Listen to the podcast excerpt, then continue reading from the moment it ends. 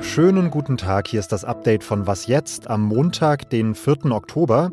Mein Name ist Janis Karmesin und ich erzähle Ihnen heute, womit sich die diesjährigen Gewinner des Medizin-Nobelpreises diese Auszeichnung verdient haben und welche Prominenten offenbar Geld in Steueroasen verstecken. Redaktionsschluss war heute wie gewohnt um 16 Uhr. Werbung. Diese Woche in der Zeit? Die Bücher des Frühlings. 16 Seiten blühende Fantasie. Von gefährlichen Liebschaften, einer Flucht auf dem Mississippi und magische Erzählkunst. Das Literaturspezial zur Buchmesse in Leipzig. Die Zeit, Deutschlands größte Wochenzeitung. Jetzt am Kiosk oder direkt bestellen unter zeit.de/slash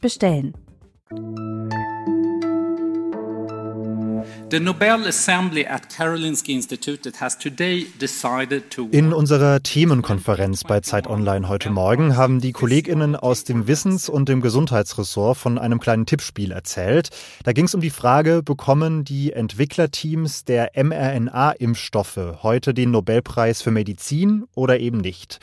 Heute Mittag hat das Komitee in Stockholm seine Entscheidung bekannt gegeben und das Team mRNA ist dieses Jahr leer ausgegangen. Stattdessen ging der Preis jointly to David Julius and Ardem Pataputian. Ja, an David Julius und Ardem Pataputian für ihre Forschung zu den Rezeptoren für Temperatur und Berührung im menschlichen Körper. Weil ich mir darunter leider wenig vorstellen kann, habe ich mir Jakob Simank eingeladen, den Leiter unseres Gesundheitsressorts, damit er das nochmal in Ruhe erklärt. Hallo Jakob. Hallo Janis. Jakob, ganz kurz vorab, hattest du bei diesem Tippspiel auf die mRNA-Impfstoffe getippt? Ich war vergangene Woche im Urlaub, habe aber heute Morgen gesagt, es werden nicht die mRNA-Impfstoffe in der Medizin. Da habe ich mich relativ äh, weit aus dem Fenster gelehnt und hatte aber recht behalten. Ja, denn äh, gewonnen haben, wie gesagt, die beiden Molekularbiologen, die diese Rezeptoren erforscht haben. Was genau muss man sich darunter vorstellen? Was haben die genau herausgefunden? Ähm, man weiß ja schon länger einigermaßen gut, wie Berührung, Temperatur und Schmerz letztlich neuronal verschaltet ist, also wie quasi welche Nervenfasern wo langlaufen, wo die im, Ge im Gehirn landen und dann wo die Reize, die die quasi transportieren, äh, verarbeitet werden im Gehirn. Äh, dafür gab es auch Nobelpreise schon in der ersten Hälfte des 20. Jahrhunderts. Ähm, was man aber nicht so richtig wusste, ist, wie werden eigentlich diese Nervenfasern aktiviert? Also wie wird quasi aus dem physischen Reiz der Temperatur oder dem mechanischen Reiz der Berührung letztlich der elektrische Reiz der Nerven? Und was die Nobelpreisträger des äh, diesjährigen Nobelpreises gemacht haben, ist diese molekularen Schalter, diese Rezeptoren zu finden, die genau das machen. Ist das denn eigentlich reine Grundlagenforschung, die uns einfach dabei hilft, unseren Körper besser zu verstehen? Oder sind das schon Ergebnisse, die in irgendeiner Form auch angewandt werden für Technologien oder ähnliches? Ja, das ist eine sehr gute Frage, zumal ja oft die Nobelpreise erst verliehen werden, wenn aus der Forschung auch eine Anwendung äh, ergangen ist. Also wenn wir sehen, das war nicht reine Grundlagenforschung, sondern das war eine Forschung, die auch in ein medizinisches Produkt, in eine Therapie oder ähnliches ähm, übergegangen ist, sage ich mal.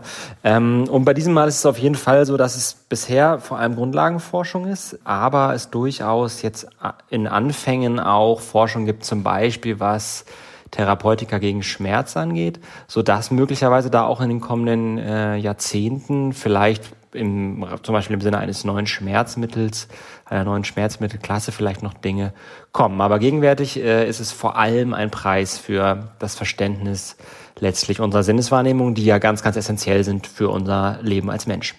Und die mRNA-Impfstoffe haben wahrscheinlich die nächsten Jahre weiterhin eine Chance zu gewinnen, oder? Auf jeden Fall, beziehungsweise äh, vielleicht auch diese Woche noch bei den anderen Nobelpreisen. Ich glaube eher in den kommenden Jahren, weil auch das Potenzial vielleicht ja noch viel größer ist als das, was wir jetzt bei den Corona-Impfstoffen gesehen haben. Alles klar, danke dir, Jakob. Sehr gerne, Janis. Hunderte PolitikerInnen und Prominente aus der ganzen Welt verstecken ihr Geld in Steueroasen, also in Ländern, in denen sie besonders niedrige Steuern zahlen.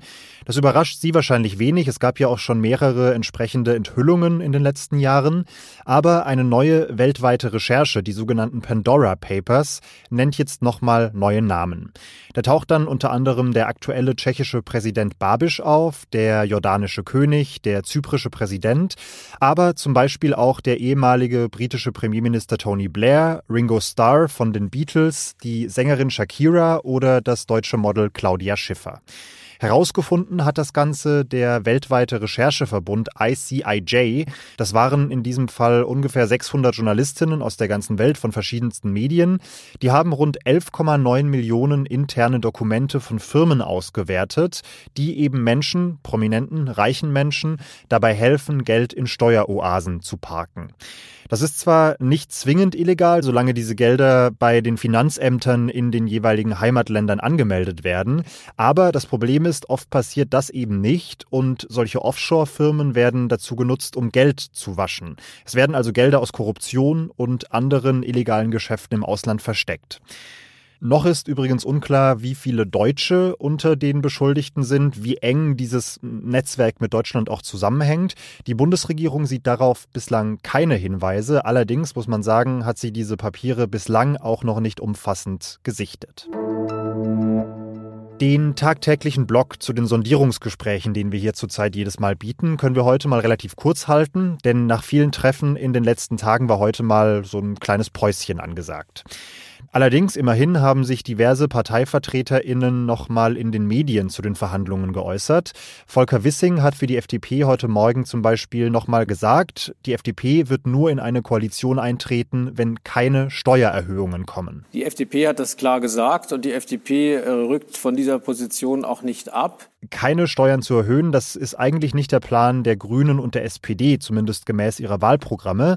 Beide wollen ja zumindest die reichsten Prozente der Bevölkerung stärker besteuern. Aber vielleicht kommen die beiden der FDP ja entgegen im Tausch für ein paar eigene Lieblingsthemen.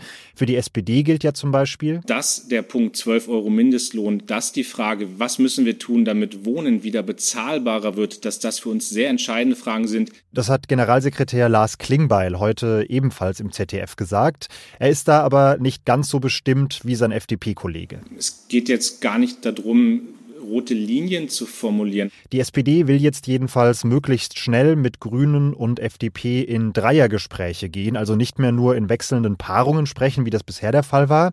Denn für die SPD gilt ganz klar, entweder in einer Ampel regieren oder gar nicht. Der Wille und der Wunsch der SPD, jetzt eine Koalition der Gewinner zu schmieden, der ist ganz klar und da gibt es gerade auch keinen Plan B. Ja, rein verhandlungstechnisch ist so eine Aussage wahrscheinlich nicht der klügste Move von der SPD, alle anderen Optionen so komplett auszuschließen, aber das lasse ich mal deren Sorge sein. Was noch? Heute gibt's von mir zum Abschluss noch einen kleinen Filmtipp, falls Sie heute Abend noch eine kurze Doku schauen wollen. Die KollegInnen von Wise haben für eine neue Doku Menschen begleitet, die in Sibirien die Stoßzähne von Mammuts sammeln. Mammutstoßzähne sind ähnlich wie die von Elefanten aus Elfenbein, dementsprechend wertvoll und deswegen entwickelt sich jetzt Jahr für Jahr im Sommer ein regelrechter Goldrausch in Sibirien. Die Mammuts waren über tausende von Jahren in den Permafrostböden eingelagert, eingefroren, aber jetzt durch die extrem steigenden Temperaturen und durch die Waldbrände in Sibirien tauen diese Böden extrem schnell wieder auf und diese Mammuts liegen wieder frei. Ich fand das hochinteressant, vor allem weil das ja eine gewisse Symbolik birgt, nämlich dafür, wie die Erderhitzung zurzeit in ein paar wenigen Jahren wirklich Jahrtausende alte Prozesse einfach so umkehrt. Den Film gibt's auf YouTube zu sehen und den Link dazu finden Sie in den Show Notes für diese Folge. Und das war's dann auch mit Was jetzt für heute. Die nächste Folge übernimmt morgen früh Elise Landscheck. Da geht's dann unter anderem um die erste Anlage zur Herstellung von CO2-neutralem Kerosin. Die hat nämlich heute in Niedersachsen eröffnet. Sie erreichen uns bei Fragen, Anmerkungen und Kritik unter wasjetzt.zeit.de. Ich bin Janis Karmesin. Ich wünsche Ihnen einen schönen Abend und sag bis bald.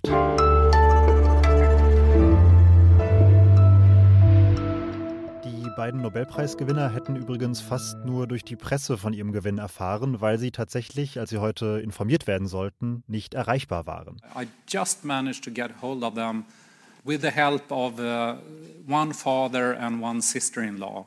Uh, so it was some tracing of phone numbers.